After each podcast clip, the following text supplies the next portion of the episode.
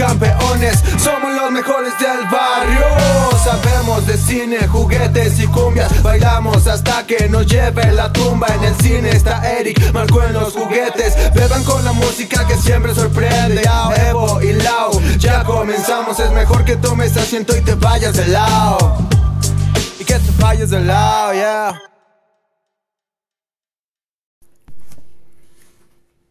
¿Qué tal mis chicarcones? Buenos días, buenas tardes o buenas noches, según el horario en el que nos sintonicen. Este, estamos en una emisión más del podcast Chicarcón. Sonó el, el teléfono de Beban. Ya saben, fallas técnicas. Pero eh, Beban tiene que reportarse con su mamá siempre y si no, pues lo empieza a buscar. ¿Va? Entonces, este, estamos aquí el día de hoy con el tema, pues obviamente no podemos dejar pasar el temblor, ¿no? Todo que se acerca septiembre y ya sabemos que es de dormir con tenis, este pantalón y una mochilita, ¿no? Y, tus papeles. Y croquetas en las bolsas. Y croquetas en las bolsas para que te encuentre el perrito, ¿no?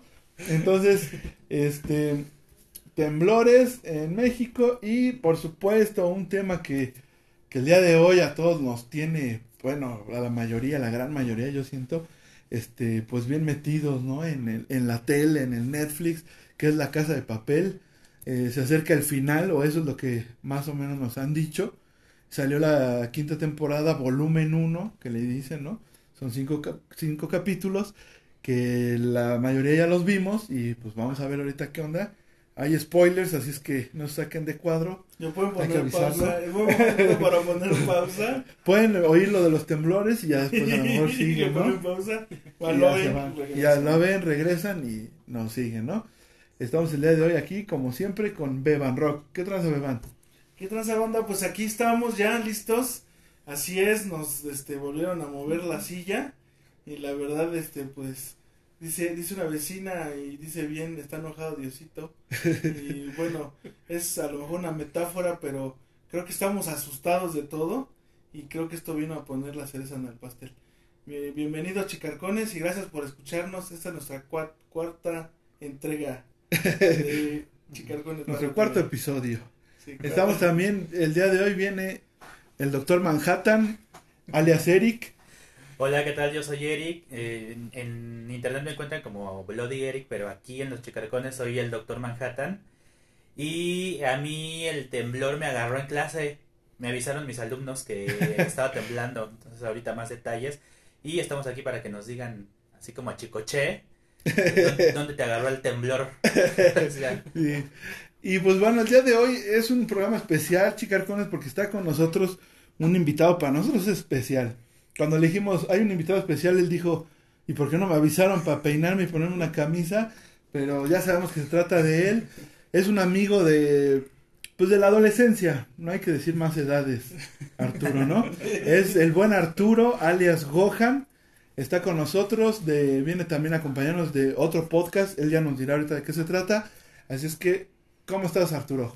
Pues muy bien, carnalito, me da un montón de gusto acompañarles, volver a compartir espacio, porque la banda tiene que saber que tú y yo ya habíamos compartido micrófonos hace un montón de años en nuestra adolescencia tardía, ¿no? Ahí debajo de unas escaleras en un cubo de una universidad y nos la pasábamos bien chido, poníamos música y luego yo supongo que ese, ese gusanillo nos fue, nos fue formando para tener esta estas conversaciones con nuestros amigos, que en este caso son los chicarcones, y en el mío, los rudos señores en onda, a quienes nos pueden seguir también ahí en Spotify o en Facebook, búsquennos por favor. Gracias por el espacio, carnal. No, no, ¿de qué? ¿De qué? Al contrario, al contrario. Pero, pero es cierto, primero platiquemos del temblor. Decía, decía mi abuelita, el que avisa no es traidor, carnal, y septiembre siempre nos hace la misma, ¿no? Entonces, más bien nosotros fallamos en no, no fijarnos que, que sí. Que ya es septiembre. Sí, exacto, que iba a temblar. Muchas gracias, carnal.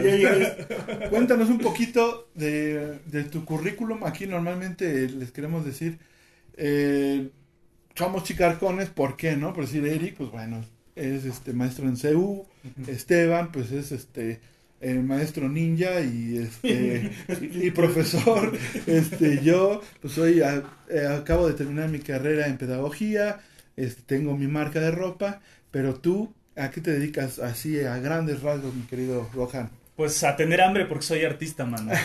Ese es el asunto. O sea que no es un mito. No, no, de verdad que, que, uno se las ve negras, ¿eh? Por eso, por eso uno sigue en el rango de los 70 kilos después de tantos años. Pero dije, ¿cómo le hace? Porque yo tengo panza. No yo. No, no es genética, no, no, no es ejercicio. Es que eh, después de que terminé la, la licenciatura ahí en informática administrativa en la UAM, aquí en nuestro bonito Ecatepec, eh, como ustedes ya sabrán, bueno, pues eh, decidí moverme ahora sí a esto que me encantaba, que era la locución. Yo quería ser actor de doblaje, mano. Sí, recuerdo, recuerdo eso. Este, y, y, hacíamos nuestros primeros ejercicios justo, eh, chambeando ahí un poco en la, en la radio de la universidad. Eh, me metí a estudiar actuación, locución y doblaje porque tienen que ir ligadas. Y luego me di cuenta que, el, que la chamba no era tan sencilla, ¿eh? entonces decidí seguir estudiando y me metí a, a darle a la, a la, gestión cultural. Y eso me llevó a lo que hago ahora, que es trabajar en un museo, trabajo en el Museo Nacional de Arte, compartimos, porque yo estoy en el área de educación, ustedes en la educación formal, yo en la no formal, Ajá. yo soy el que se la pasa chido y ustedes son los que pasan los regaños. Eh, beban agua así porque tiene sellitos. Te pongo sello de burrito, sello de periquito. O de peleonero. De peleonero por decirnos de cosas, ¿no? Pero bueno, ahí está. El, el otro chicarcón, ¿no? El, el, día de hoy con nosotros. Es un rudo, es un señor en onda, pero también es chicarcón en cuanto a lo que él se refiere, ¿no? En su, en su tema. Ahí búsquenlo algún día si van al museo, lo pueden buscar y Nada más pregunten por el Gohan y hay una visita guiada. Deja pasar. los deja pasar. Les buscamos la gratuidad. sí, ya saben, una caguama en bolsa de papel y no hay bronca, ¿no? no, no, con todo gusto. Pero bueno, entonces decía Eric, como dijo Chicoche, ¿dónde los agarró el temblor, chicos? Beban. Estaba viendo la casa de papel. de verdad, estaba en el capítulo 3. ¿Y creíste que era efecto de No, sí, en serio. que ¿Saben qué sucede? Que los anteriores sismos me habían agarrado en la Ciudad de México. Uh -huh. Y precisamente en mi trabajo, ¿no? Uh -huh. Y estamos en el lugar donde pues sí se siente, se ve hasta el piso abrirse. Pero te cuenta la leyenda que acá en la Tecamita Clavella no se sentía. Jajaja, jaja, todos. Y de repente no, ¿eh? Sí vimos este que la, el, el, pavimento se movió unas este y pues sí nos asustamos. Es precisamente ya estábamos como en esta parte de la descansada mi esposa y yo viendo la tele este clásico ya después de un día ajetreado y no pues nos paramos y aparte espérate que salimos y lloviendo no sí. y entonces este exactamente eso fue lo que me pasó. Vimos las caras de susto de los vecinos y, y creo la verdad es que pensé que iba a hacer estragos en la ciudad gracias a Dios que no fue así pero así me pasó. Estabas viendo la casa de papel. Estaba viendo la casa de papel. Documentándose para este Ajá, programa. Exactamente. Haciendo la tarea. Haciendo la tarea. Tú, mi Eric. Estaba en clase, en Zoom clase. En Zoom clase. Sí, era pues el, el, el, terremoto. No, el temblor fue aproximadamente como al 10 para las 9 de la noche. Yo Ajá. seguía yo seguía en clase. Y so, los alumnos me avisaron porque yo estaba acá en mi pueblo y acá no suena la, la, la alerta sísmica. Entonces este, los alumnos me dijeron, alerta sísmica. Y yo, bueno, pues vayan con Dios. este, Corran. Porque yo estaba con mi choro apasionado, ya sabes. Y pues sí, yo la verdad no pensaba salirme porque acá en el pueblo nunca se sienten. Uh -huh. Pero en eso se jaloneó la pared muy feo y mejor sí. mejor sí me salí. Sí, y ya cuando regresé, pues de hecho mi sesión seguía, de Zoom seguía prendida. Varios estudiantes también la dejaron prendida y se veía como se veía el fondo de sus cuartos. ¿Cómo se movía? Nada más se salieron corriendo, pues sí.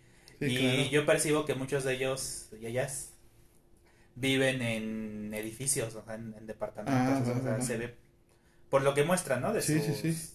habitaciones pequeñas y demás. Entonces yo creo que... Y sí no, se notaba el movimiento. ajá, se salieron como flash. Pero todo bien. Todo bien, Todo bien. afortunadamente. Ya se reportaron también todos los del grupo y dicen que, Me hice del baño, pero siguen. bien. Cheque el azúcar. siguen. Qué bueno que siguen bien porque la tarea no se pospone. Entonces, no crean. Ah, no seas así, Sí, no, Eric. sí, sí. No seas maestro de bien, sí, eso. no, no, no. Hubo un temblor, no debe de haber tarea. No, ¿cómo no? Sí, no, la tarea no se pospone. Tú, mi querido Arthur, ¿dónde andabas? Pues yo ya estaba en casita.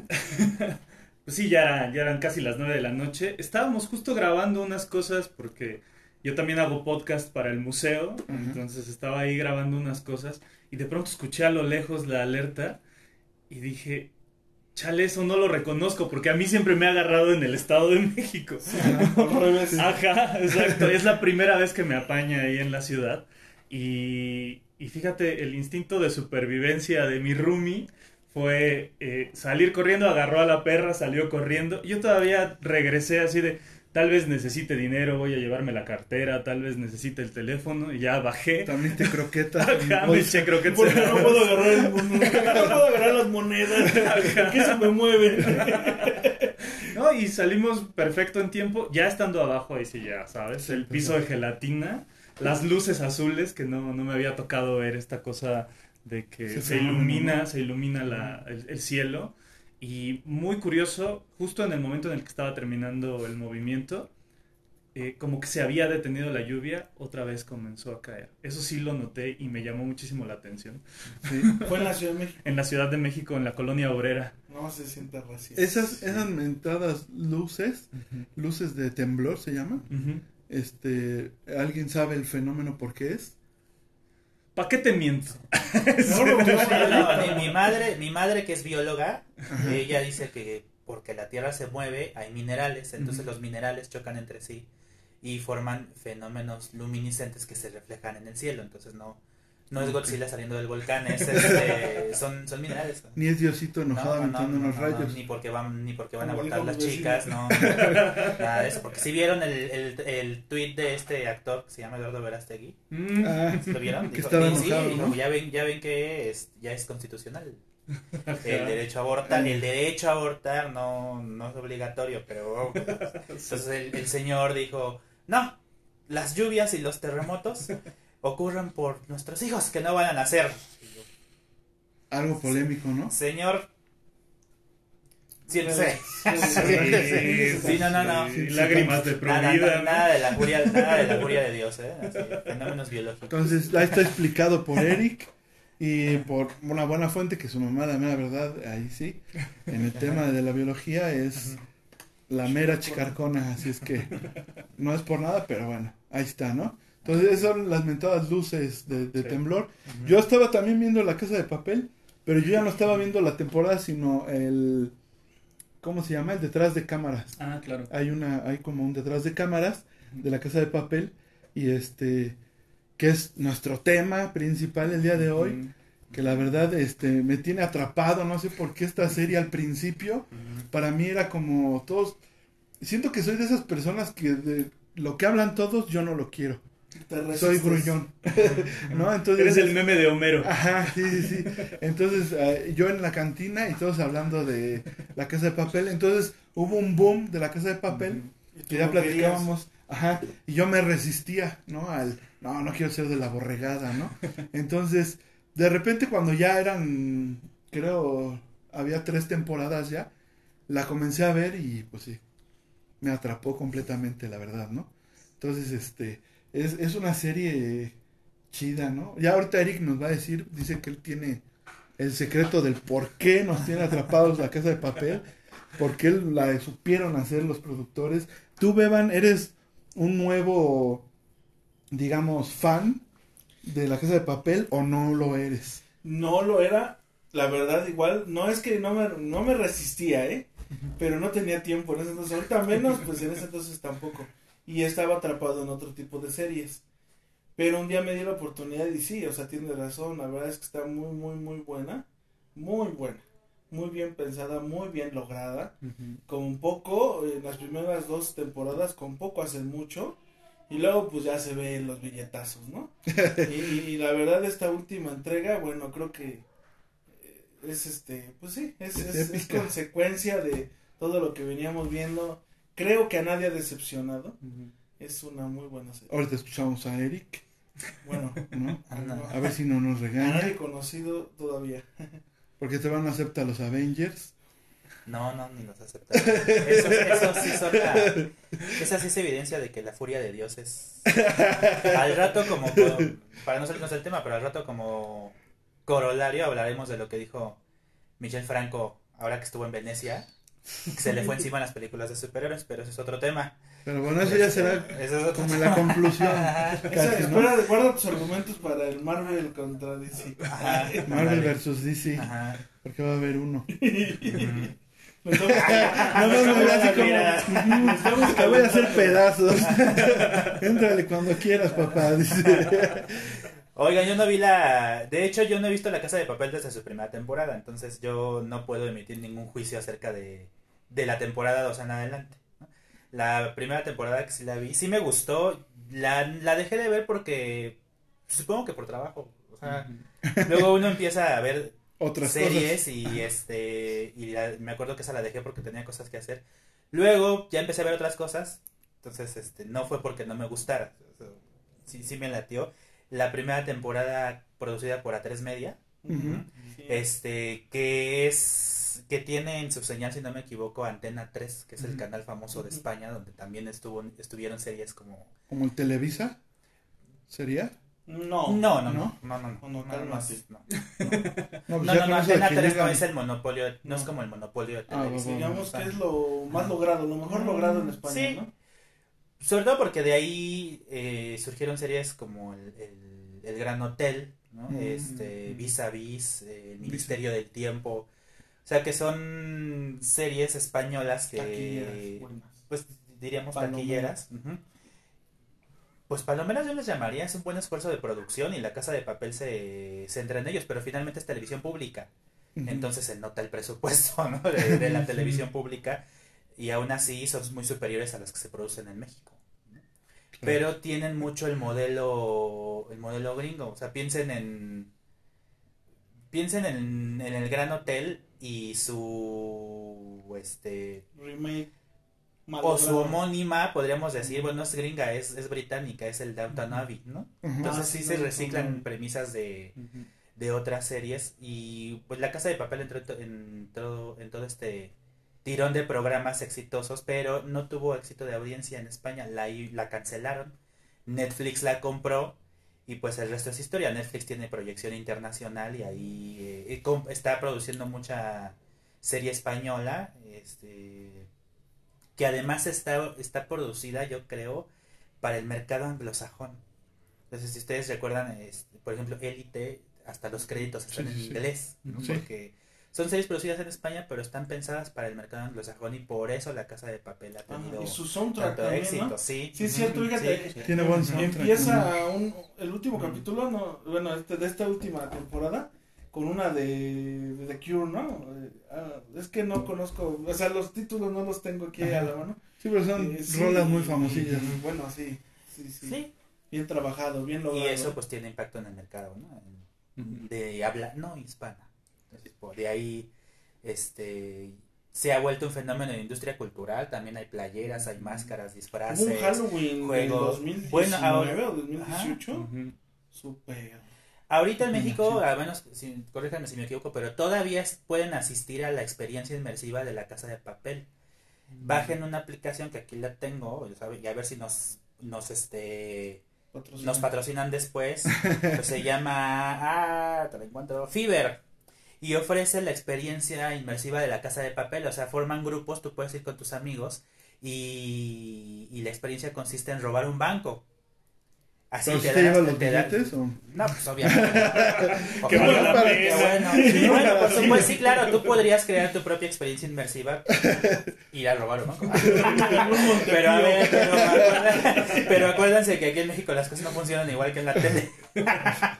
Pero Aquí llegan los o aquí ya sí, o, o del lado de las víctimas siempre estamos en experiencia inmersiva, pues aquí con la, con la angustia de que se suban a saltar. Siempre o- somos los rehenes en la conga. exacto. Claro, sí, eh, tienes razón. Pero bueno, si son experiencias de ficción, pues... Qué pues, chido, ¿no? Vaya, todo esto lo digo porque para demostrar que el alcance, El alcance que tiene una serie como La Casa de Papel, ¿no? Tú, mi querido Gohan, ¿eres fan desde el principio o la agarraste ya empezada? Fíjate que yo sí la empecé a ver justo cuando salió, pero eh, tiene mucho que ver con que yo no soporto el spoiler, ¿sabes? O sea, Castro. y, y como todo el tiempo estoy en redes sociales, entonces de pronto me encuentro algo que, que, que me dice, van a matar a alguien, va a pasar esta cosa, y entonces me molesta mucho. Soy de los que se desvela para ver las series los Completa. primeros días. Sí. Yo, yo tengo esta formación ochentera, ¿no? De que nos, nos pasaban las series eh, Episodio a episodio, episodio. a episodio, Sí. ¿no? Y luego cuando hicimos la transición al, al cable en mi casa, descubrí que las pasaban cada semana y me gustaba mucho el formato. Porque yo tenía esta cosa de que tenía toda una semana para analizar, para hacerme líneas de tiempo en la cabeza, como para ver hacia dónde iba la historia. Sí. Y luego, de pronto llega otra vez Netflix y te avienta la temporada completa. Y no faltan los desgraciados que no tienen nada que hacer en su vida, ¿no? Y que se la avientan en una sentada. Sí, claro. Porque al otro día ya está el análisis, ¿no? Ya está Sí, el vato que se aventó. Ajá, ya están los memes, ya están los videos. Sí. Entonces ya no puedes tener esta experiencia tan chida. Entonces, yo por eso sí aprovecho el primer fin de semana y por lo menos veo uno o dos capítulos. En esta ocasión sí nos la echamos en dos días. Vimos tres capítulos el sábado y luego dos capítulos el domingo. Y, Y se acabó. hijo, me faltó, la neta. O sea, Sí, ¿no? sí Te quedas sentí- así. Sí, alerta de spoiler, ¿eh? Hablando de los Sí, no, pues a spoilers. mí este, no hay problema. ya, ya estoy muy atrás, así que ya... De hecho, ya sé quién se muere. Pues sí, es que es bien interesante eso porque finalmente se han reconfigurado las formas de ver televisión, no solo por el streaming que te avienta toda la temporada completa y te la te avientas, sino por evitar el spoiler, o sea, la conversación se... O sea, las series ahora son un fenómeno transmedial, ¿no? De, Ujú. del, del streaming se van a, a las redes, se van a YouTube, ¿no? Eh, se van a Facebook y entonces la conversación se empieza a sumar desde diferentes puntos. Y si realmente eres fan y no te quieres quedar atrás en la conversación, tienes que entrarle luego, luego. Sí. Y también para evitar el, el spoiler, ¿no? Que sí es el, es el fenómeno este que nos define ahorita, ¿no? Ah, Sí, sí, Por sí. eso después de tres semanas ya no es spoiler. Pero ahorita, Ya. ¿qué- ¿cuánto tiene que salir? Ajá. Pues fue el fin de Fue el semana fin de pasado. semana pasado, entonces No, ahorita entonces sí. sí. Por eso Pero no alerta a partir, pero entonces por eso a partir de este momento alerta, de Alerta, porque van a empezar los puedes spoilers. poner pausa o puedes seguir, Ajá. como, como gustes. Como decía Beban, puedes ponerle pausa, vas, terminas la serie y regresas a los chicarcones y entonces ahora sí ya ves nuestra experiencia. Todo tiene sentido, ¿no? Ajá, exactamente. Aparte son cinco episodios, se los echan de así. volada, ¿no? Ajá. Y la verdad son episodios, o sea, que te mantienen. Yo en, un, en uno hasta me paré, ya lo voy a decir en cuál. Me paré cuando el Gandía se avienta. Si es Ah, Gandía, sí, sí, Grandía. sí. Gandía. Gandía. Gandía. Se avienta el tiro con el Bogotá. Sí, no, yo estaba pero prendido, papá. Ya, rómpele su madre, por favor, porque me silla. cae gordo. Ya cábalo. Sí, sí, o sea, es, es precisamente, yo creo que esto, este fenómeno que es la casa de papel, siento que tiene el que nos muestra a, a personas, lo que ya hablábamos, ¿no, Esteban? Que realmente humanizan, quieren humanizar. También ya lo hablaba Eric, que siempre va a haber ficción, aunque se haga lo más realista, aunque sea un documental, va a haber ficción, porque captas lo que tú quieres captar, ¿no? Entonces ya de ese momento es ficción. Pero siento que meten eh, realmente problemas de un ser humano, ¿no? De lo que tú podrías estar pensando en un momento de esos, ¿no? Porque sí, si lo ponemos en contexto a lo mejor a lo que pasó el temblor, ¿no? A lo mejor unos se salen y se cagan de la risa, otros graban para TikTok para poder Ah. tener seguidores, este, unos eh, al- alteradísimos, ¿no? Unos llorando, ¿por qué? Porque vienen recuerdos a lo mejor de gente que llegaron a perder en el en los terremotos que ha habido en México, ¿no? Porque son gente ya grande que ha vivido más cosas. Entonces, siento que la casa de papel tiene este este toque donde humanizan, tratan de humanizar mucho a los personajes y les ponen estas emociones de las cuales ya también platicamos en otro podcast anterior, si quieren pueden ir al de cine y ahí se tocaban este tipo de puntos. Entonces, este eh, hay temas, ¿no? Donde tú dices la pareja, el amor, el dinero, el papá, la mamá, los intereses, o sea, friego de cosas, ¿no? Que es, que es un acierto grandísimo de la serie, ¿no? Y, y lo veía en, en, en, algunos videos porque también me tuve que documentar un poco para no parecer tan estúpido en este momento, ¿no? Y decía alguien, claro, ¿no? Le ponen acción y le ponen romance, y le ponen balazos y le ponen romance, y le ponen este una dinámica increíble que mis felicitaciones al editor, o sea, por encima del escritor, me parece que el editor hace un trabajo increíble porque la dinámica de los, de los episodios está marcadísima y está súper bien hecha. Pero desde mi punto de vista creo que hay dos cosas que, que tienen que, que, que ser eh, muy valoradas cuando, cuando uno ve eh, La Casa de Papel. La primera es que estamos en la época del antihéroe, ¿no? Uh -huh. y, y justamente nos estamos viendo reflejados desde este grupo de bandidos que quiere asaltar un banco, que no se hubiera podido hacer quizás en los ochentas, por ejemplo, ¿no? Sí. Donde teníamos otro tipo de, de, de, valores y donde las series y las películas nos estaban tratando de mostrar otras cosas. Lo que decía hace rato Beban, Ajá. que son los malos. Exacto. Exacto ¿no? ¿no? Nosotros que somos ochenteros, ¿no? Pues ellos son los malos. Esos son los malos. Los vestidos de rojo son los malos. Y, y por otro lado, atender al pacto de ficción. Porque la serie no es perfecta. ¿No? Sí, ¿no? ¿no? Tiene muchos errores y si uno se pone a desmenuzarla y analizarla, hay muchos errores. Pero cuando uno se sienta a ver un producto audiovisual o se sienta a ver una obra de teatro, hay, hay algo que justo se denomina el pacto de ficción y que entonces haces esta cosa de creerte lo que estás viendo. De pronto, no sé si a ustedes les pasó en algún momento, pero decías, eso no es, eh, eso no es lógico, o eso no podría pasar. Pero sí, va todo no tan rápido. Ajá, claro. Pero va pasando tan rápido y, y, y, en ese universo está siendo tan lógico que ocurra sí. o que permite que siga la acción, pues que entonces dices, sí, me la creo y lo voy a disfrutar. Entonces creo que esas son las cosas que, que, que tendremos que, que, plantarnos antes de ver la casa de papel si no la hemos visto Sí. o que nos hemos dado cuenta cuando ya llegamos hasta este punto, ¿no? De, de la muerte. Que creo que...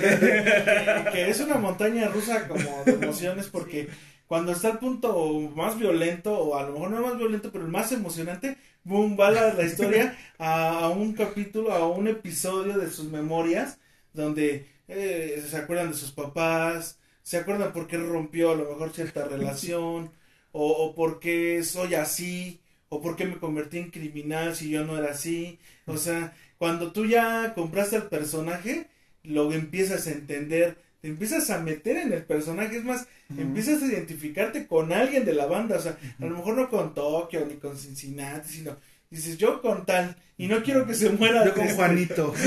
y no quiero que se muera, ¿no? Porque yo me estoy, con él ya me estoy, este, eh, identificando. Y todos odiamos a Arturo, ¿no? O sea, todos eh, odiamos al prometido, ¿no? No a este Arturo, ¿eh? No, al otro Arturo. Arturo Pero, al Arturito. Pero hablando de esto que dice acá Arturo, el buen Gojanes, es que va y viene, va y viene, va y viene, va y viene, y cuando termina el capítulo te quedas hasta palpitando con, así como diciendo qué sucede, qué va a pasar, porque te quedas ávido de saber qué sucede, sí, ¿no? Y qué sí. va a pasar. Entonces, bueno, yo ya sé de qué muerte hablan porque ya en sí, en Twitter ya está. Ajá. Sí, no, sí ya, hecho, ya, están los memes. Sí. Yo terminé de verla, que la verdad fue en, en un día. Uh -huh. Medio día, la verdad, porque, o sea, yo la empecé a ver en la noche, eh, ya muy tarde, y en la mañana la terminé. Uh -huh. Así, o sea, porque no, no podía parar, de hecho ¿Qué no día? podía parar. ¿Era día laboral o era fin de semana? Nada más dinos. Laboral. laboral. Pero ya sabes que laboral para el marco es no laboral. tiene agenda abierta. Yo tengo agenda abierta, tengo un trabajo noble. Entonces, este. Ajá. Soy mi propio jefe. Soy, soy, mi propio jefe, soy emprendedor. oye, oye, Marco, ¿qué onda con las playeras? Ya te las tengo la próxima semana. Este.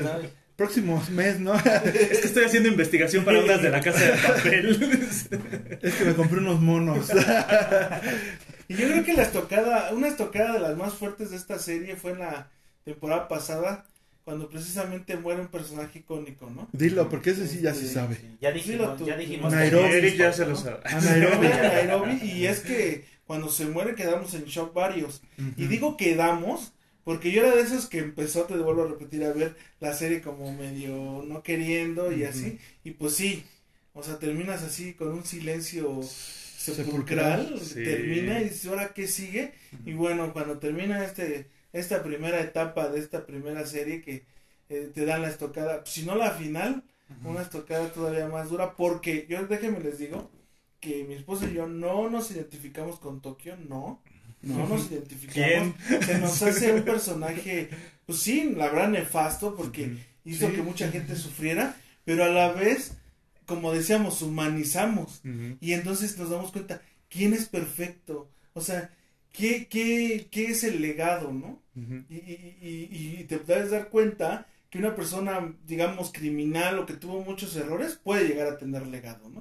Y creo que fue uno de los, de los mensajes de esta serie, las dos, tanto Nairobi como Tokio. Hijo, no, la verdad, ya estamos en la lona los, No, los- ya. los fans. Sí, la neta sí. Yo también no, no me lo imaginaba, ¿eh? No lo veía venir. Y sí, sí fue algo. Si se- lo podíamos ver en términos de toros, ya estamos nada más para que nos entierren la espada en el lomo. ¿No? Pero que eso nos es corten la oreja. Eso es lo padre porque hay series de televisión que se enamoran tanto de sus personajes que temen temen ponerlos en riesgo. Yo aquí voy a hacer un paragón con la primera que se me viene a la mente, que es una que se llama The Vampire Diaries, nada que ver con... Sí, sí, sí. ¿Cómo se Pero llama? The Vampire Diaries. Ah. Yo ya confesé que me gusta mucho la televisión para adolescentes. Pero lo que la saco a colación porque en sus primeras tres temporadas era una serie que arriesgaba mucho a sus personajes y los mataba, los, este, los ponía en riesgo, pues. Y después se arrepintió y a todos los que había matado, como es una serie sobrenatural, pues le encontró el modo de, De revivirlos, regresarlo. regresarlos. Y eso es feo porque, pues, es aburrido. Sí. O sea, sí. los personajes deben estar en riesgo, es una parte de- importante de las series de televisión. Entonces, esta decisión que tomaron en la casa de papel, aunque dolorosa para los fans, ah, yo cuando vi la- el spoiler en Twitter dije, "Uf, se hace bueno, no la veo, no, no me puede. ¿no? Si hubiera sido de cualquier otra serie que estoy siguiendo, pues por supuesto que me dolería. Y es la relación que se tiene que con, un, con una serie de televisión. Entonces, aunque sea doloroso para ustedes, creo que es una decisión Necesaria. necesaria y que además mueve siempre la trama hacia adelante y para bien, ¿no? ¿Y crees, Ah. que, le- crees que le hayan dado, pienso, ¿no? Yo me, me imaginaba como los partidos de fútbol, ¿no? Cuando ya casi va a ganar el equipo. Y tú dices, ¿por qué sacas ese cabrón si ese güey metió tres goles, ¿no? Pero lo sacas para que el público se pare y lo aplauda, ¿no? Entonces eh, yo, que ya vi el documental también, este, tiene una despedida muy padre, ¿no? El personaje. Entonces, tú ya estás haciendo spoiler del spoiler.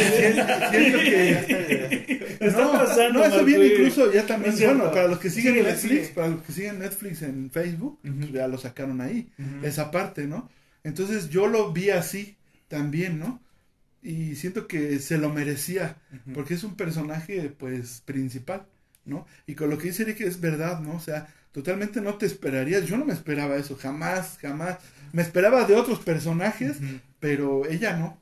Es que era el gran gancho. Y, y no sé si ustedes lo vieron, pero Netflix sacó esta, esta promoción, este promocional en el que avisa hay un quinto muerto, ¿no? Y entonces saca la- las figuras de los cuatro grandes personajes que murieron en, en- en las emisiones pasadas. Y antes de que tú empieces a ver la serie, dices, chale, se va a morir alguien. y yo me la pasé haciendo conjeturas. O sea, veías los, los primeros episodios y dices, va a ser el profesor. No, Sí. No, no, no, Y ahora Denver. Va a tomar su lugar la detective. Ah, cierto. No, pero no fui el único. No, ¿por qué crees que yo no sabía? ¿No Eso yo no lo sabía, no lo había visto. Sí, las estrategias. Sí. Mira qué bueno que no tienes Twitter porque todo eso te lo averiguas ahí. Sí, qué bueno y que fue no una campaña, una campaña de marketing muy buena. No Sí, vayan buenísimo. a Twitter. No es cierto. Pero, pero es, lo, es lo grande de, de que seas una compañía así de gigantesca, de que tengas todos los recursos y de que sepas cómo aprovecharlo para que tu público, aunque tenga ya un dato tan importante como es alguien se va a morir, de todas formas estés ahí pegado y, Se va a morir. y, y lo, y, lo, y- y lo disfrutes. Y ya porque- lo estás aceptando, Ajá, pero y lo aceptes. dices, bueno, ya dime, pues. ¿Pero quién? Por favor. Es como si en Carrusel Si se hubiera muerto Cirilo. Cirilo. La maestra. No, no, la profesor. Jimena en el... No, porque sería el profesor. No, pero pues ya ves que hubo Jimena. una vez que tuvo un Ah, accidente sí. Ah, y la claro. reemplazaron con una profesora, pues hubiera quedado. Nadie la quiso y por eso regresó la maestra Jimena. Que era Andrea Legarreta, ¿no? No, no, no, espera. Ah, no, esa fue en la Eso otra. no es el multiverso. Esto no Sí, es es la el nueva multiverso. generación. Esto no es el multiverso, ahí esas eran Carrusel versiones de las totalmente- Ándale, Carrusel de las Américas era. Que ella. por cierto, yo una vez vi un, video- un, un capítulo de Carrusel de las Américas donde el niño se va de su casa porque reprueba un examen, ¿no? Ajá. Y, pero es de la nueva versión. Bueno, de la menos, de la menos viejita. Y, y no, yo, mire, la verdad es que el niño llora y me hizo sentir feo. Porque yo una vez reprobé a un niño así, pero bueno, digamos por acaso ¿Y se fue de su casa? Y no, sí, yo no, no, Sí, se fue a su- ¿Reprobaste no se fue a su de casa. primaria? No lo reprobé, el examen lo reprobé. Él reprobó solito. Él reprobó por no estudiar. Pero regresemos con el profesor. Le hubieras dicho, a ver, analiza bien estas preguntas, por favor, mira. Y lo regresas y le das chance, bebé. Oigan, regresando a la No, nada. Eres antihéroe. Sale, el- sale un personaje que nunca había salido, ¿eh? En esta serie, a ver si ustedes lo Sí, ¿no? ¿Qué creen que tenga relevancia? Pues yo siento que él va a llegar a, a hacer la salvación. Yo también pienso Siento que, que lo preparó para este momento. justamente esa es la gran un salida. plan beta, ¿no? Exactamente. Y, y creo que también lo que decía Eric, eh, tratando de hilar lo que estamos platicando, es que eh, cuando los personajes están en riesgo, uno entiende que lo que estamos viendo es una macrohistoria, ¿no? O sea, eso pasó en Juego de Tronos. Y entonces los personajes podían morir, pero la historia continuaba y por eso es que era tan épica. Creo que el gran fallo de Juego de Tronos fue cuando se centraban en los personajes y entonces En se olvidaron hacia Daenerys. dónde iba. Ajá, ¿no? Eh, Sí. el- eh, en la casa de papel pasa eso. Hay, hay un objetivo que debe de ser cumplido y los personajes están al servicio de esa historia y pueden o triunfar o morir, O morir. ¿no? Y, y- y no, es, y no es casualidad que salga un personaje nuevo, ¿no? Que de esto que, aca- que acaba de mencionar Esteban, que obviamente eh, recapitulas y dices, ya sé por qué Berlín estaba tan enfadado, o esa es mi teoría, porque Esteban, eso sí no es spoiler, eso es una teoría loca mía, donde él le dice a su hijo, le dice, este, cuando tú quieras algo se lo tienes que robar a alguien, y voltea y ve a su esposa, ¿no? Entonces... Dije, hijo de tu madre, ¿por qué lo hiciste? no? Que fíjense que hablando de esto, o sea, en sí el personaje entonces no murió. O sea, sí murió en la historia, pero sigue apareciendo. Pues Bueno, porque era un gran personaje. ¿no? Entonces, bueno, eso yo creo que nos va, nos tiene preparado Tokio y Nairobi, ¿no? Bueno, vuelve a salir eh, Nairobi en Ajá, este flashback con, con, con Tokio, que fue ahí donde yo solté la lágrima porque dije, si es Tokio, ya valió madre. y si me caías mal, pero me va a doler, ¿no? Y me decía mi esposa, no, no es Tokio, ¿por qué no? Porque ella está contando la historia. Le digo, pero esta primera historia, esta primera De hecho, ella empieza contando toda la historia. Ajá, sí, sí, sí. Entonces, Entonces ella no se puede morir, pues. Ese recurso ya lo han utilizado de, de, de- de la voz en off, ¿no? De narrar. Sí, Como el narrador omnipresente lo... Y lo... Me acuerdo ahorita de Desperate Housewife, lo, el recurso lo utilizaban ahí y en algún momento sí cambian a...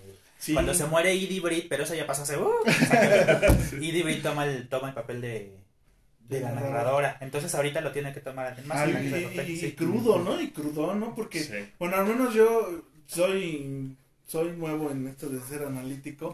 Me acuerdo de, de, de- de haberlo leído y ni siquiera escuchado ni visto en las, en las revistas, en los cómics de Frank Miller, ¿no?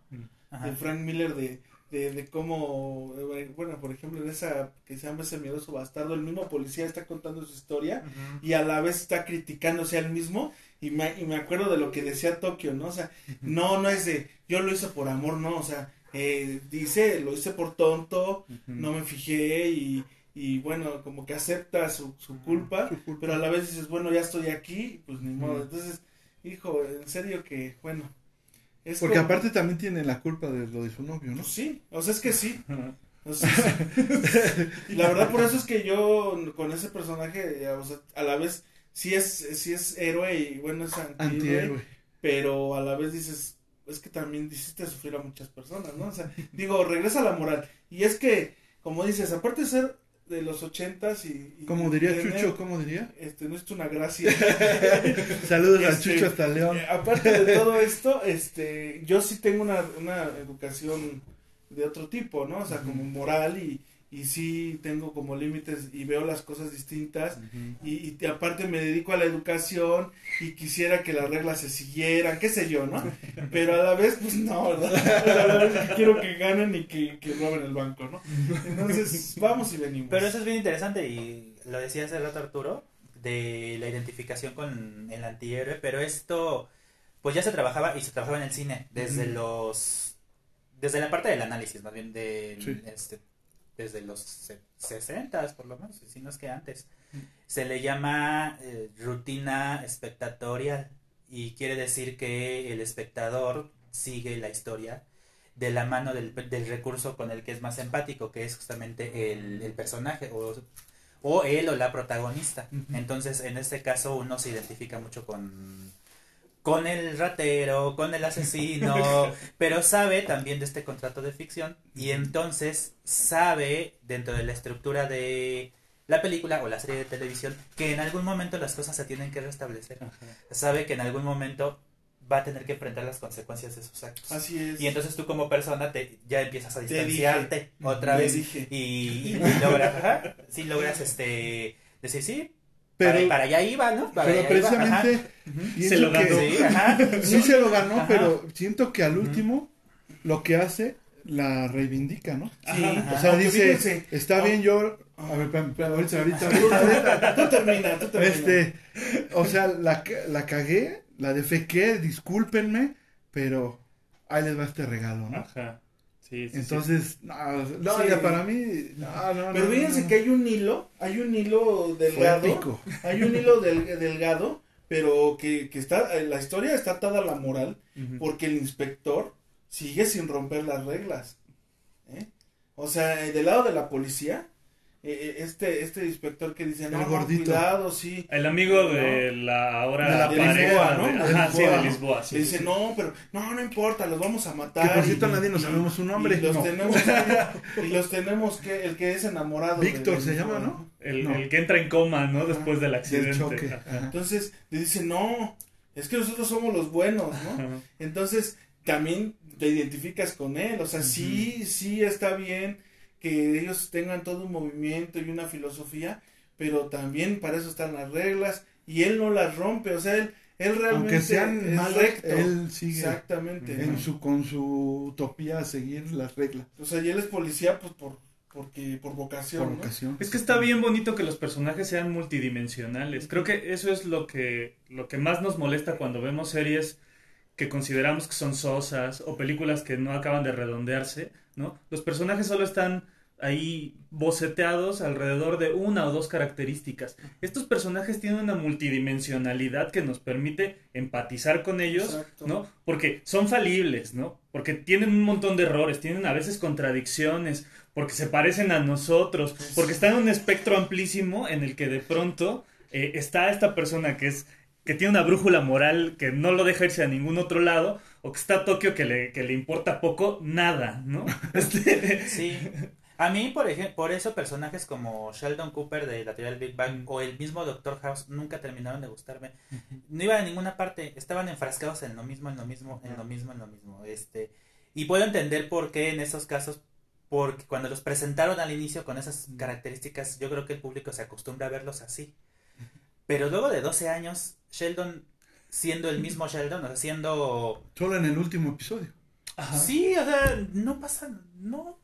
Y el Doctor House igual el mismo Patán. ca- patán de siempre. Y no se puede decir. ¡Carajo! Que El House, predicador. En la, en la época, en la etapa, en esta, en Doctor House, saliendo, nos haciendo el paréntesis del Doctor House, hay, hay una temporada donde se enferma su amigo de cáncer, el doctor, y entonces Wilson, ¿no? realmente demuestran por qué es así y que realmente dentro de él tiene este estos sentimientos que afloran pero no los deja de- demostrar porque él siente que es una debilidad. O sea, sí siento que a lo mejor el Doctor House cuando se estaba escapando, sí lo terminan de redondear. O sea, bueno, a mi gusto, a mi gusto y, con mi poca experiencia. Porque Eric ya lo está viendo feo. Yo, no me lo quieres matar. No me lo quieres matar. Eric, ya- Eric ya tiene el metro de madera en la mano para darle un Ay, regalo. tablas. A ver, Abrazo, mijo. abrazo. ¿Por qué defiendes? Pero, o sea, lo- a lo que se refiere, pienso yo, Arturo, Ajá. es que una persona no puede ser siempre bueno. Exacto. O siempre sí. malo, o siempre Ajá. de malas, o siempre de Ajá. Sí, buenas. porque, por ejemplo, el policía pues, le da por beber porque se siente mal y se equivoca, pero regresa y dice, es que yo quiero hacer las cosas bien, ¿no? Ajá. Lisboa era una doctora, una policía recta, pero pues se da cuenta de que pues el sistema está podrido, ¿no? Entonces, exacto, o sea, si estamos en esta, eh, y pues te vuelvo a repetir, nos identificamos y los juzgamos, pero luego dices, ay no, yo soy igual, lo que te decía del De hipocritón. la maestra Jimena, que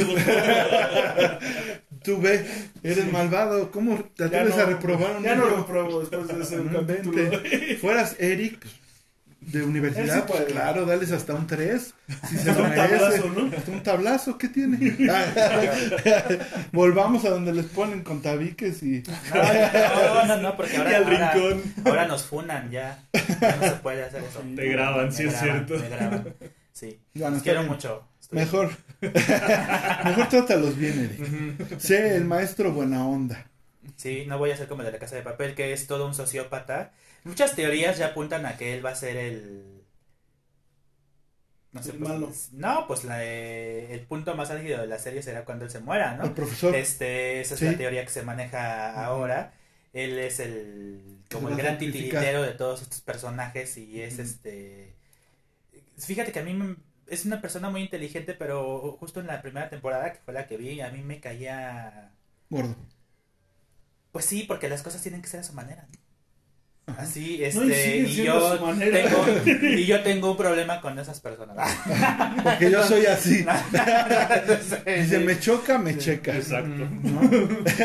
No, porque, sí, porque fíjate, lo estaban hable y hable y hable y, y bueno, sucede que el inspector lo, lo encarcela, bueno, no, lo, lo amarra, lo, lo tiene ahí. Pero hasta para eso rehén, instrucciones de él. ¿no? Sí, pero no, pero profesor, profesor, y hasta que ya contesta y vuelve como, yo sabes cómo sentí como que era un carril, como un tren descarrilado y regresa al profesor y lo vuelve a encarrilar, pero también existen estas personas que dependen de alguien, ¿no?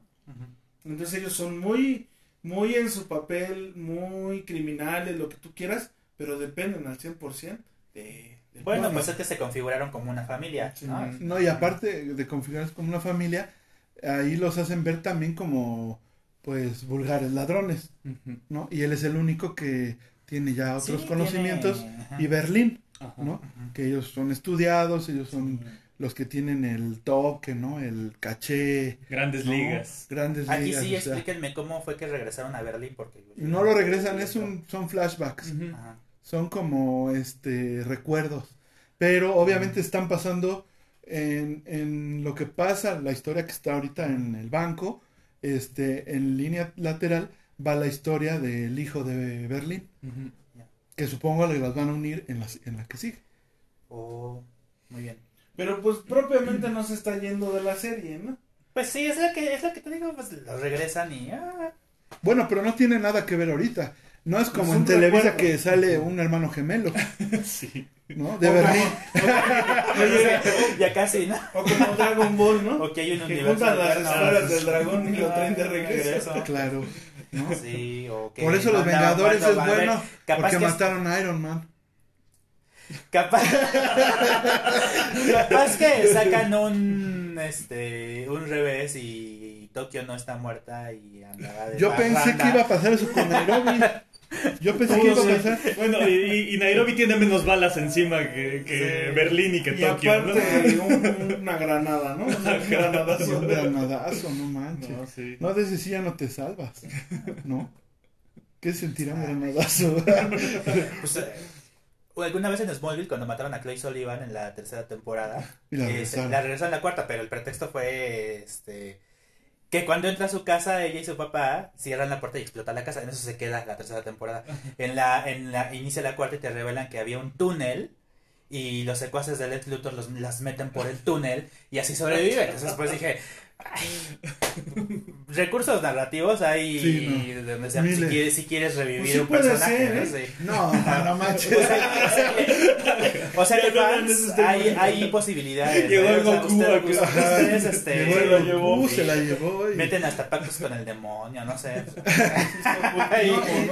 Y de hecho también hay una, lo que hablaba hace rato Arturo mencionaba algo que sí se me hace muy importante que es de, la- de la edición, del cómo eso en la casa de papel me, me encanta.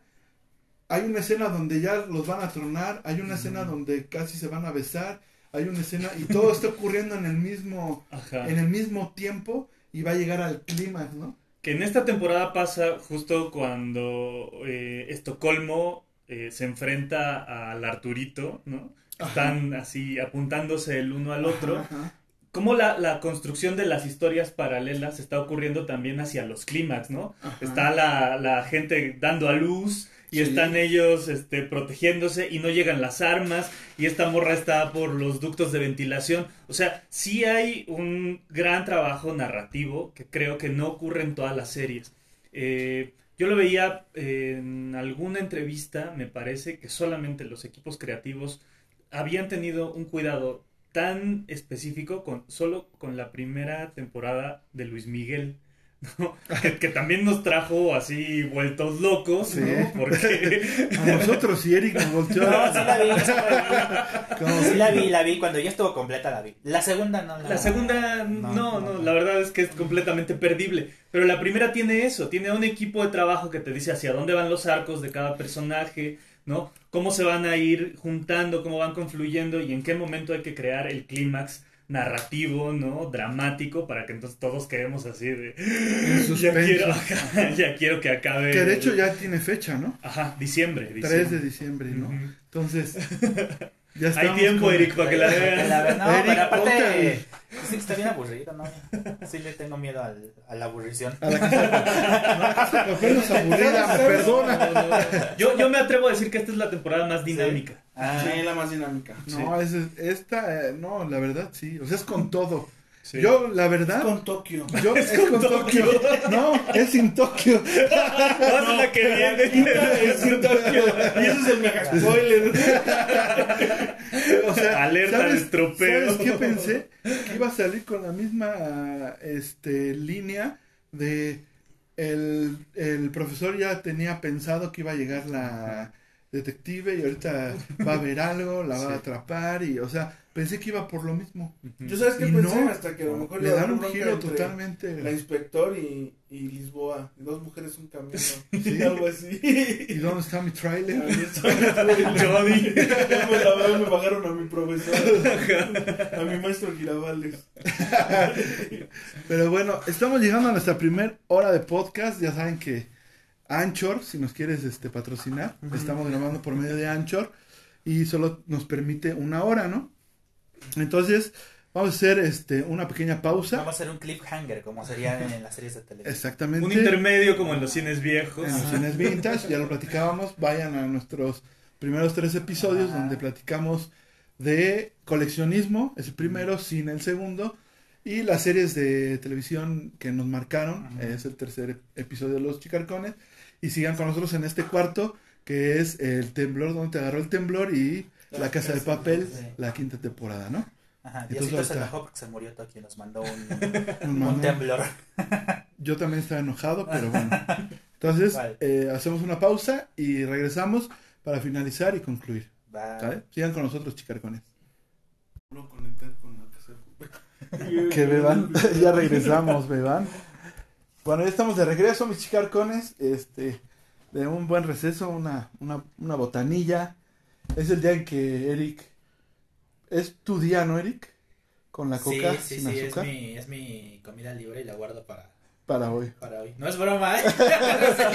sí, sí, sí. Entonces, este, disfrutamos de esta botana siempre. Y, y Eric se Llego, surte su llego buena. como el drogadicto que está en este Abstemio. en abstemio y llego así temblando de coca. Ya denme la conéctela en mis venas, directo. Es, es- es el paro, es, es para tenerlo aquí en la grabación. Claro, claro, siempre le decimos va a haber coca y sin azúcar. No, pues entonces presta, llego. Ay, caigo. Entonces, pues estamos de vuelta, estamos con, con la casa de papel. Estamos, ahora sí que vamos a empezar a terminar. ¿Coleccionan ¿No? algo de la casa de papel? Por cierto? ¿Qué crees que de la casa de papel no tengo nada? Yo tengo una playera. Puro máster. Me la regalaron. ¿Sí? No la he estrenado, por cierto, la había estrenado hoy. Hoy. Pero fíjate, ¿sabes qué me gustarían? Los Funcos. Sí, Eso me gustaría. la colección ya es bastante grande. Pero siento Mm. que cuando termine va a elevar su costo. Sí. Cuando ahorita te los daban en 200, 190 y tanto. Pues ya. Hay que armarlos, ¿verdad? Sí. Ahí está la son- el sonsaque, Laura, es Eric. Yo sí no me atrevo porque ya, ya con esas coleccioncitas que me cargo ya. Sí, ya. Hay que rellenarlas. sí, ya. No. Ya no, pues ya le he estado dando, eh, a los Stormtroopers ya.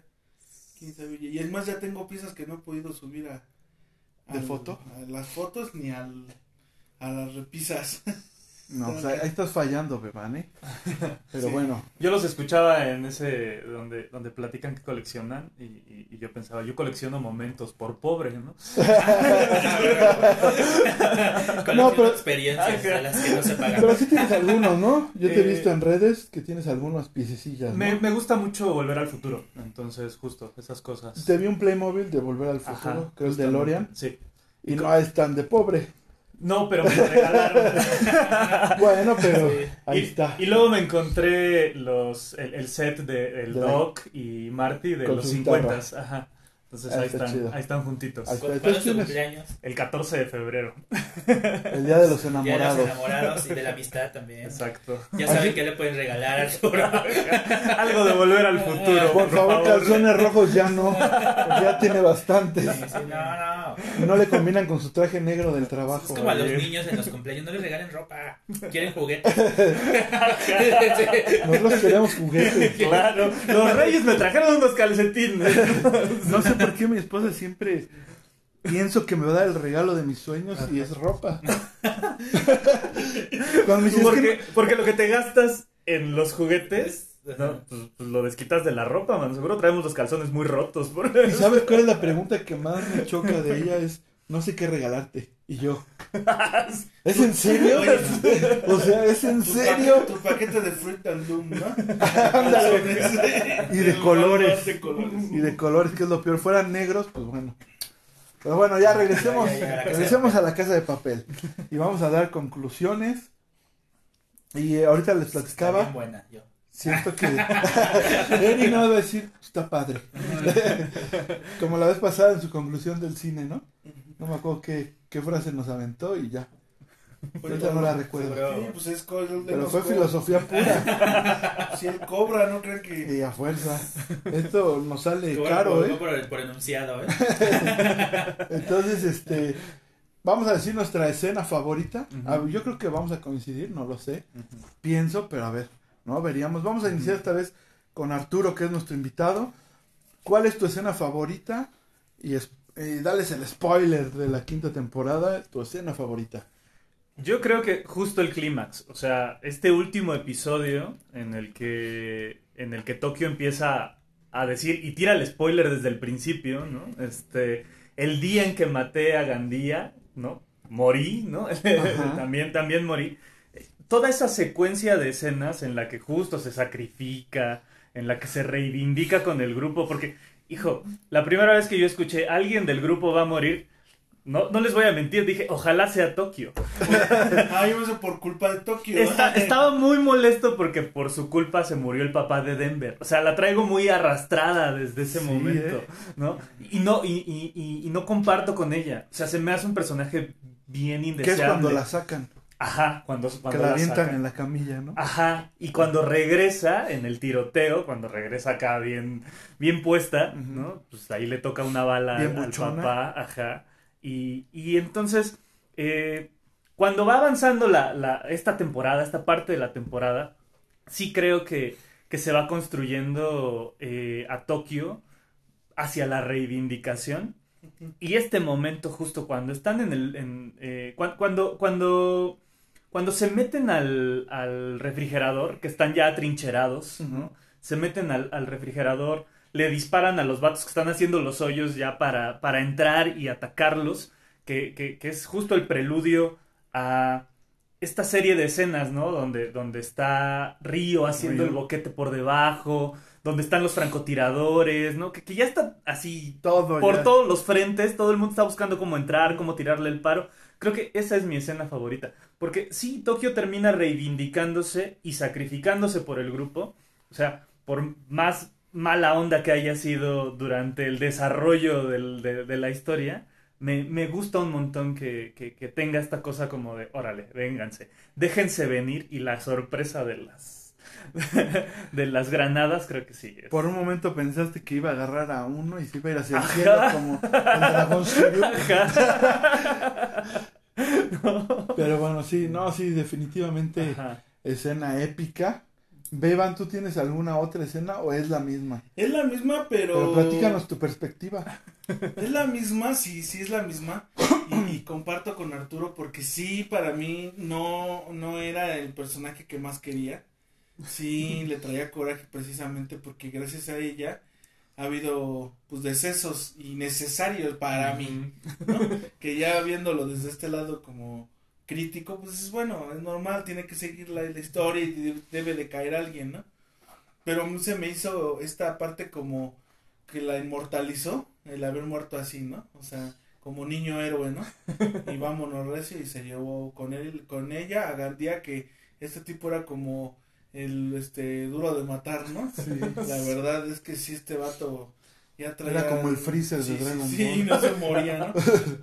Entonces, pero fíjate que una escena que me gustó mucho y, y sí les voy a ser honesto, me, me dio mucha melancolía fue cuando regresa en sus recuerdos y, y empieza a bailar Mm. Con ¿no? Río. con Río y, y- y cuando se conocen, bueno, no precisamente cuando se conocen, pero cuando se empiezan como a enamorar Ujú. Y que empiezan a ver las estrellas y luego empiezan a bailar. Dice mi, mi esposa, ¿quién baila así esa rola? Le dije, pues ellos, ¿no? Pero me acuerdo, o sea, y, y es que creo que en todos los capítulos lo he dicho, esto es lleno de recuerdos y lleno de, de este tipo de anécdotas. Claro. Y, y, y cuando hay momentos difíciles, que pues me acuerdo de, y a lo mejor, bueno, va a sonar cursi, sí lo es, pero no me interesa.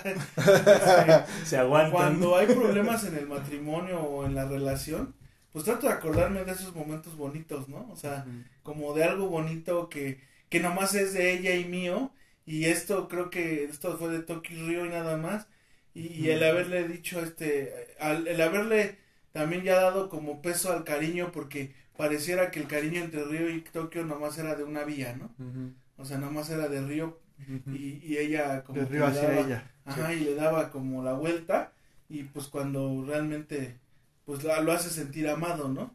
Y, o sea, no nada más es la explosión de la granada, sino que lo hace sentir amado y le agradece porque pues le dice, eh, en Nairobi me enseñó que antes de morir nos quedamos viendo en el último recuerdo.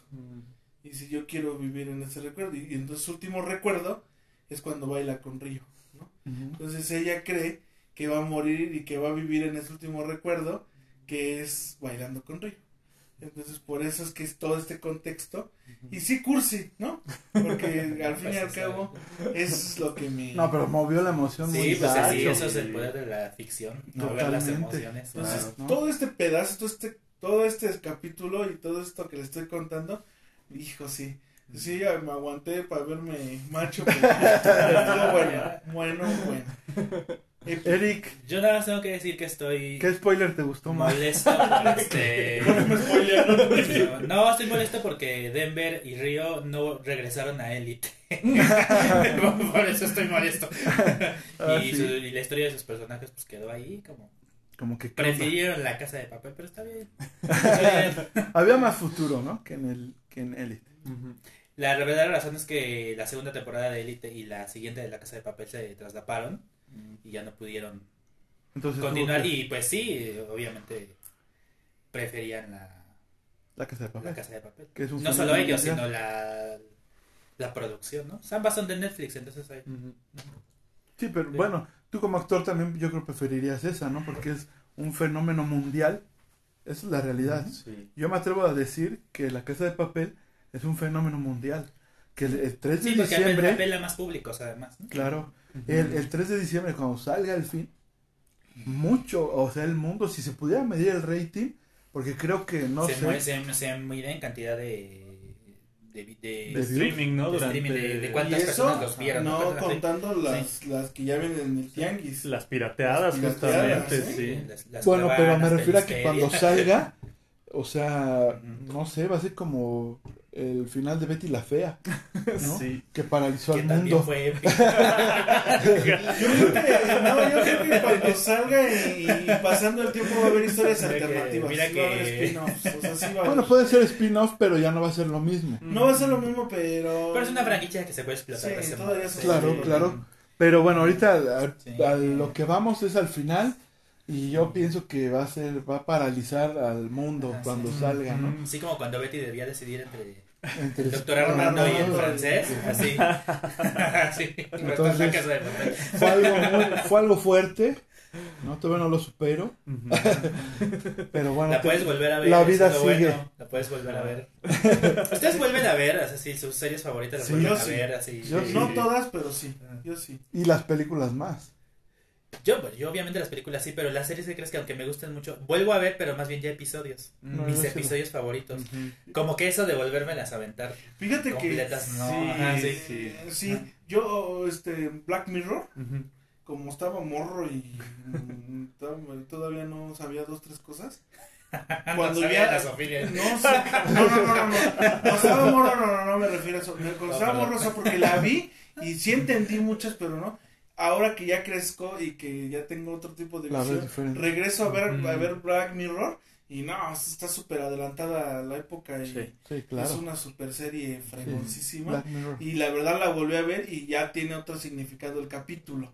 Porque ya hay detalles, Sí. exacto, hay detalles que como esto de, de- del dispositivo, cuando te hacen como una copia de ti en un dispositivo, ah, no, me volvió sesos cuando la volví a ver. ¿Por qué querías besar a un hombre? No, no, del juego no. Esa tú, ¿verdad? Pero, ¿y, tú cuál es tu... Cuál es tu... Alguien pregúnteme. Pues yo te estoy preguntando, ¿cuál es tu escena favorita y por qué? No, pues yo pienso que lo mismo, ¿no? Yo por eso dije, vamos a coincidir. Porque sí, la verdad, en el momento en el que por el orificio que había hecho Río, ¿no? Le agarra la mano y le dice, voy a estar bien, eh, te quiero, cuídate. Y eso, no, yo estaba como Remy, ¿no? Como cuando el Vitalis deja al Remy. Cuando, ¿No? cuando Corazón falleció. Alegre hace lo último de su escena y cae.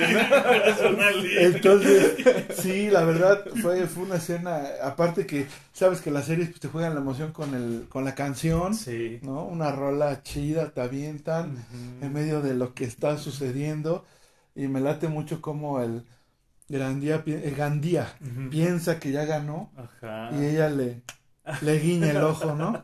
Y le dice, papá, me la... ¿No? Te gané, la te gané, me la debías. Hijo de predicador. Digo, me la debías. Ajá. Y entonces, Toma tango, chango, tu banana y pero sí también, sí la verdad, quedé como, choqueado. como no. Y ponen ahí, de hecho, final 3 de diciembre, ¿no? Y tú, no, no te pases, ¿no? Que no hay más ¿Qué capítulos. no? Entonces sí te quedas, algo que yo, este, quería, este, platicar es que esta serie yo la vi y después se la recomendé a mi papá. Y mi papá llegaba y, y al principio no dormía por ver la serie y me decía la mañana siguiente, este, no, hoy sí sabes que hoy sí no la voy a ver. Voy a llegar y me voy a dormir porque no, tengo un montón de sueño. No, pues está bien. Y lo veía al otro día y le decía, ¿qué pasó? Este, no, pues la volví a ver. y me volví a acostar tarde, ¿no? Entonces es una serie que yo esperaba con la nostalgia también de, de mi Mm. jefe, que incluso cuando este pasa esto que tú mencionabas del papá de Denver, este es algo que en ese momento, cuando estás precisamente tan metido en la serie, que yo me llegué a preguntar eso, ¿no? Pero sin saber lo que me iba a ocurrir, ¿no? Con mi jefe. Entonces yo me iba a preguntar, no, pues ha de ser algo muy duro, ¿no? Y incluso ese capítulo me, pero eso también odié a Tokio en ese momento, ¿no? Porque dije, no te pases, ¿no? Y este, entonces, pues eso era algo chido, ¿no? O sea, aparte, yo estaba esperando la serie y la verdad, quedo satisfecho. Ujú. ¿Queda satisfecho, Beban? Quedo satisfecho. Quedo satisfecho. Mm, creo que se pasaron de balazos nada más. Eso es lo único. Sí. Muchos disparos. Sí, siento así. Uh, Sientes que uno hubiera sido uh, bien. Unos, unos 20% menos de balazos. Unos estado 20%. Sí, porque la verdad. Y había unos que ni iban para ningún lado. y decías, ya está agujeró un calzón que tenía ahí, ¿no? bueno, hasta la, la, la, la época de la, sí es cierto, la, escena de la granada, se aventaron un hollywoodazo, ¿no?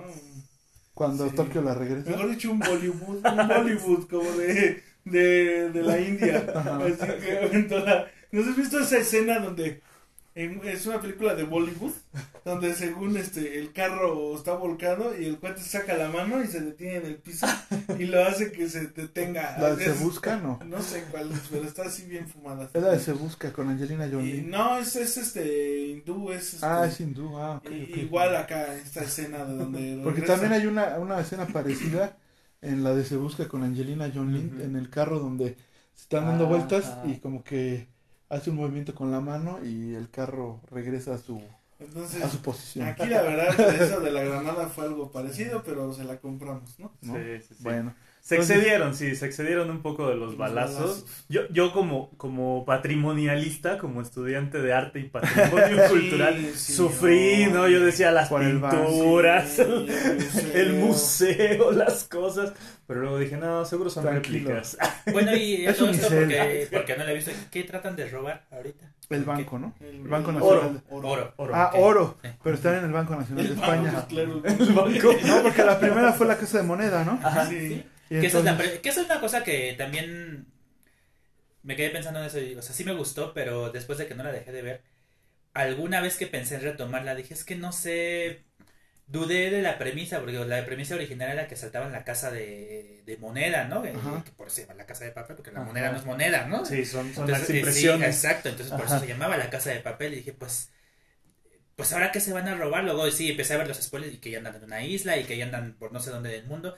Yo creo que ahí la premisa, pensé en ese momento, ya saltó el tiburón, que es una expresión que se utiliza en la televisión cuando se dice que una serie ya, ya se despegó mucho de su premisa original, Ya se ya saltó el tiburón. Entonces, eh, ya me dirán ahorita ustedes si realmente sucedió eso, pero creo que No. en, en algún momento tuve yo esa duda, pues es que ya de casa de papel ya no tiene mucho. Este, Bueno, es que dice Iván que todavía ujú. sale la casita de papel al principio. Al principio. Por Qué bonita maqueta. Por eso- se llama de papel.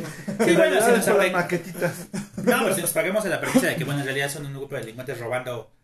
Nada más que ahora le deben de poner en la casa de papel cascarón. Sí. Que son las maquetitas. Creo que, como dice Alex, y siendo un poco, ro- dejando el romanticismo Sí, de que sí, nos claro. gusta, Claro. sí se despegaron, o sea, Sí. sí se despegaron, pero regresaron, pero ahora como volviéndolo como filosofía, como creo que estas últimas pues, temporadas, eh, de- y no nada más a nosotros, sino también en la historia a los ciudadanos de España, les demuestran como somos personas como ustedes que estamos contra el sistema. Ya no somos no nada más los ladrones, ¿no? Somos como esto. Y, y si se fijan, como que están en este dilema moral aquí las personas. Pero siento como que sí despegó, se salió, como que perdió el piso y regresó, creo yo. Bueno, es que tuvieron que meter un pretexto, ¿no? Exactamente. Para regresar. Sí, me imagino ahorita también que cada, cada temporada es un robo nuevo, ¿no? O sea, Sí, sí. claro. Pues en realidad son dos robos, ¿no? Ajá. sí, sí. los dos- sí son dos robos, dos. Ajá. Son dos. Y, y, y el pretexto es eh, que tienen que robar porque necesitan salvar a uno de los personajes. O sea, la segunda es, Claro. eh, eh, los motivos son este porque torturaron a Río. Entonces dicen, ah, ok, torturaron, lo hicieron pasar algo muy horrible, pues ahora va la nuestra. ¿no? Entonces sí es como un antihéroe, lo que decíamos Ya ahorita. los motivos son más venganza y cosas de ese tipo, ¿no? Como hacer justicia, según. Ajá. ¿no? Pues es un, es un recurso, ¿no? Y hacer ver el sistema que está podrido de la policía. Que claro, es más evidente, ¿no? Con estas cosas de sembremos las pruebas, este, digamos mentiras frente a la televisión. ¿no? Pasemos por encima de quien No se atreva. Con tal de no que bronca. salga victorioso. Me acordé de la verdad histórica, ¿no?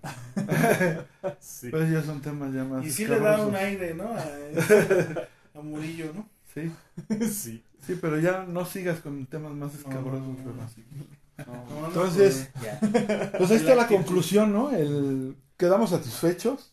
veremos el final. No vayan a salir como con Game of Thrones. Ojalá no. No vaya a salir Daenerys y en su dragón lo salve, porque ahí sí me muero. Oye, no voy a salir como este, este House of Cards, ¿no? Que ya la última temporada era así como de... mm, se nos acabó el gas, se nos acabó el presupuesto. Ahora, ¿qué No, hacemos? pues es que se les acabó Kevin Spacey Ajá. por cosas que no Y vamos a comentar ahora y pues ya.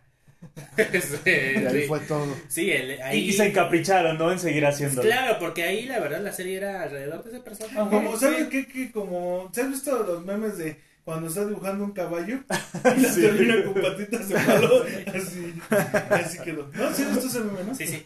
Es que primero es un caballo, una pintura muy Ajá, chida, y ya lo de atrás es como un dibujito de un niño. Ajá. Así terminó. Como ya para terminarlo y tan tan, ¿no? Sí. Entonces, pero bueno, Esperemos que no. esperemos que no. Eso será el 3 de diciembre y lo estaremos platicando. Esperemos, ¿no? Ah, Arturo nos pueda acompañar otra vez para cerrar este este broche, ¿no? Para por así decirlo, de qué fue lo de la casa de papel y este y pues nada, ¿no? Síganse cuidando, ¿no? Recuerden que las medidas sanitarias todavía están. Vacúnense, Todavía por favor. septiembre. entonces, eh, Sí, la verdad es que si no lo echen en saco roto, tomen medidas, hagan la mochila de seguridad, todo, creo que ya tenemos como que la experiencia de que pues puede regresar ¿Qué puede una pasar? replicota o algo así. Entonces, este, pues hay que estar pendientes, ¿no? Sí. Estar pendientes, sí, pero también sí conservar la calma para que puedas tomar buenas decisiones, ¿no? Porque Justamente. Cuando estás alterado, como que te falla el, el cerebro. Pues bueno, mis chicarcones, eso fue todo el día de hoy. Esperamos que les haya gustado el podcast. Muchas gracias, Arturo, por habernos acompañado el día de hoy. No, hombre, Esperemos que se repita en otra ocasión y este pues ahí estamos. Si ¿Cómo no? des- de despedir de la audiencia chicarcona. Pues un gusto, banda. Qué bueno que, que siguen a los chicarcones. Qué, qué bueno que hay diferentes propuestas. Ya estábamos platicándolo ahí, fuera del aire, como dicen. Estarnos apoyando, estar, estar cotorreando y haciendo estos crossovers. Lo más probable es que prontamente escuchen a los chicarcones también en Los Señores en Onda. Que armemos un, un buen panel y, y- y que platiquemos. Sigan escuchándolos, escúchennos a nosotros. Y si tienen una recomendación, igualmente, pues estamos abiertos para que podamos seguir cotorreando sobre la cultura pop. Un abrazote. Beban. Muchas gracias por escucharnos, síganos en, en, en Spotify, denle seguir, ahí sean nuestros seguidores. Y también este estamos eh, en Facebook, estamos en YouTube, estamos en Instagram. Y por favor, pues ahí pongan sus comentarios y si quieren que hablemos de algún tema en especial, podemos hablar. A lo mejor no sabemos mucho, pero nos podemos cotorrear. este, muchísimas gracias. Y pues disculpen los spoilers, nosotros les avisamos que le pusieran pausa. Nos vemos la próxima. Eric. Pues gracias a una vez más a ustedes que se quedaron escuchando todo el ratote. Este, gracias a Arturo, gracias a los chicarcones, gracias a mi mamá. Nos explicó. este, y, y, eh, y pues vean la tele. Vean la tele. Pero Vean- pero no Este, bueno, sí, pero no televisa. Prendan la tele y vean la casa de papel y, Claro. y luego pónganle al podcast. Y síganos en todas las redes. Muchas gracias. Sobre todo sus alumnos, si no, Sí, les voy a hacer el examen sobre el podcast. Si no me responden, hay tabla. Ajá, sí, sí. Bueno, pues entonces esperamos que para la próxima misión ya esté nuestro Arturo, Sí, yo, yo- yo fui relevo australiano. ya que ya haya regresado de las Morelias. Y este, pues aquí estamos, chicarcones, síganos por favor, compartan si les agrada nuestro contenido y si no les agrada, también compártanlo por favor para que nos hagan el paro. Pues, no, pues pongan ahí, no escuchen esto. Tírennos fake, lo que sea, pero pongan comentarios y compartan, cámara. Y odio quiero más que indiferencia. Ándale, exactamente. Sí, porque si nos, Sí. nos dejan ahí como el Porque todas nuestras historias yo odiaba, bueno, no odiaba la casa de papel, me hacía indiferente y ve. y ve, ahí está. ¿no? Así esperamos que les pase como, no, no quiero oír los Ajá. chicarcones y ahora no se despeguen del podcast. Cámara, entonces estamos viendo. Cambio fuera. Cuídense mucho, mis Bye. Abur.